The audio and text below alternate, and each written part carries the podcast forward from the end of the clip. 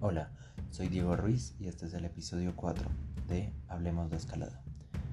Esta vez vamos a hablar sobre rutas, graduación y dificultad. Existen miles de rutas, aunque todas tienen una historia y un valor diferente. Les voy a contar acerca de algunas de estas, las más importantes para mí, y cómo es que se califican. Las modalidades de las que les hablé en el episodio 2 se pueden dividir en dos grandes grupos, las rutas de gran distancia y las rutas de corta distancia. Cuando hablamos de rutas de gran distancia, nos estamos refiriendo a rutas con una longitud mayor a 10 metros. En esta categoría entrarían las modalidades de escalada clásica, escalada deportiva, escalada en grandes paredes, escalada en solo y escalada en Psychoblock. Por otro lado, cuando hablamos de rutas de corta distancia nos referimos a rutas con una longitud menor a 10 metros. En este caso nos referimos básicamente a los boulder.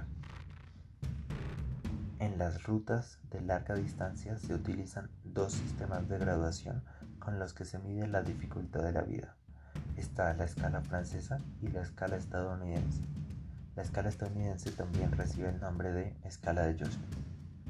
Yo solo les explicaré la escala estadounidense debido a que es la que más se utiliza en Latinoamérica. Sin embargo, a la hora de mencionar las rutas, haré la comparación a la escala francesa. En la escala de Josmith, el valor mínimo es 5,6 y el máximo es 515D.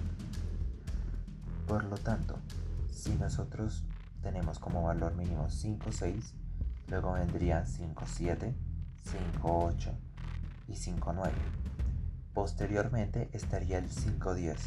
Sin embargo, a partir de aquí se hace una subdivisión en A, B, C y D porque las rutas se empiezan a volver más complejas, por lo que vendría 510A, 510B, 510C y 510D. Luego vendría 511A, 511B, 511C y 511D. Y así sucesivamente hasta, llevar, hasta llegar al 515D. Mientras que por otro lado, en las vías más cortas se usan otras dos escalas diferentes, la escala de Huecotans y la escala de Fontainebleau. Yo solo les explicaré la primera, debido a que es la más usada en Latinoamérica. Sin embargo, si hubiese alguien que se guíe por la escala de Fontainebleau, haré las semejanzas cuando mencione la dificultad de las rutas. La escala de Huecotans es más fácil de manejar, ya que el valor mínimo es B1 y el máximo B16 y solo va aumentando de 1 en 1 entonces vendría B1, B2, B3, B4, B5, B6, B7, B8, B9 y así sucesivamente hasta llegar a B16 que sería la mayor dificultad posible ahora que entienden cómo se gradúan las dificultades de las rutas voy a hablarles sobre las que para mí son las rutas más importantes del mundo. La primera es Valhalla. Esta queda en Getu, China, y tiene una distancia de 380 metros y una dificultad de 515A, lo que sería un 9A más en la escala francesa.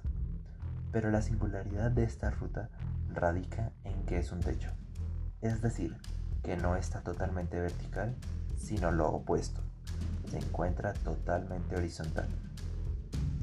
Entonces, de los 380 metros que tiene, 120 son de escalada en vertical para llegar al techo y 260 de escalada en techo.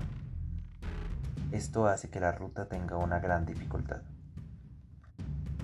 Ahora vámonos a Estados Unidos, al Parque Yosemite.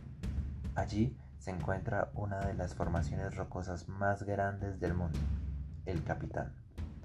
Hay muchas rutas para hacer este ascenso, sin embargo, hay dos de ellas que son muy importantes.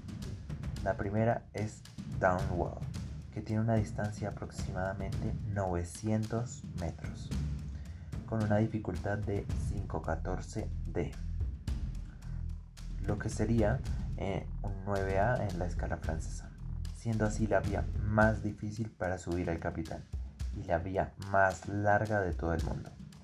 Esta fue encadenada por primera vez por Tommy Caldwell y él grabó un documental en el que cuenta su experiencia sobre la subida a esta ruta.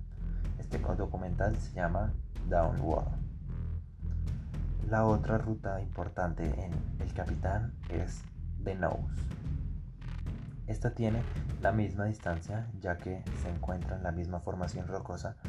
Sin embargo, al tener otra trayectoria, su dificultad es diferente. La dificultad de esta es de 514A, lo que sería un 8B más en la escala francesa. Como pueden ver, es un poco más fácil.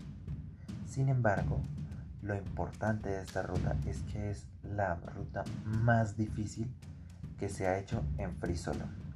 O sea, sin ningún tipo de seguro. Esta hazaña fue realizada por Alex Honnold quien grabó toda la historia de esta gran hazaña que cometió, que es subir el capitán por la ruta de Nose, que tiene aproximadamente 900 metros sin ningún tipo de seguro. Así, si se caía, se estaba jugando la vida. Toda esta experiencia quedó grabada en un documental que tituló Free Solo. Este documental, de, hecho, se ganó un Oscar. También tenemos Silence, ubicada en la cueva Hasselrøy, en Flatanger, Noruega, que a diferencia de las rutas de El Capitán, no tiene una distancia impresionante, ya que su distancia es de apenas de 45 metros. Sin embargo, tiene una dificultad de 515D, lo que sería un 9C en la escala francesa, siendo así la ruta más difícil de todo el mundo. Esta fue encadenada por primera y única vez por Adam Ondra en 2017.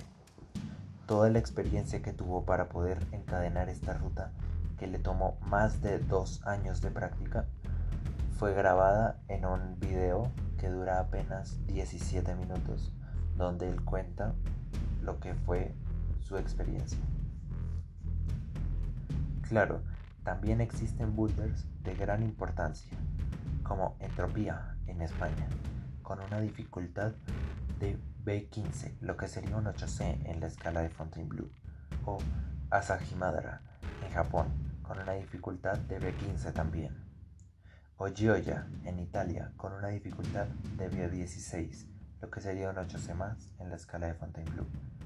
Estas están entre las rutas más difíciles de boulder del mundo. Y estas han sido las rutas más importantes del mundo para mí. Así que hasta aquí va el episodio de hoy. Sin embargo, queden atentos porque pronto vendrá el último episodio de nuestro podcast el episodio 5, en el que les contaré acerca de mi experiencia al entrar en el mundo de la escalada. Ese será un episodio mucho más personal, así que los espero. Muchas gracias por estar aquí. Hasta la próxima.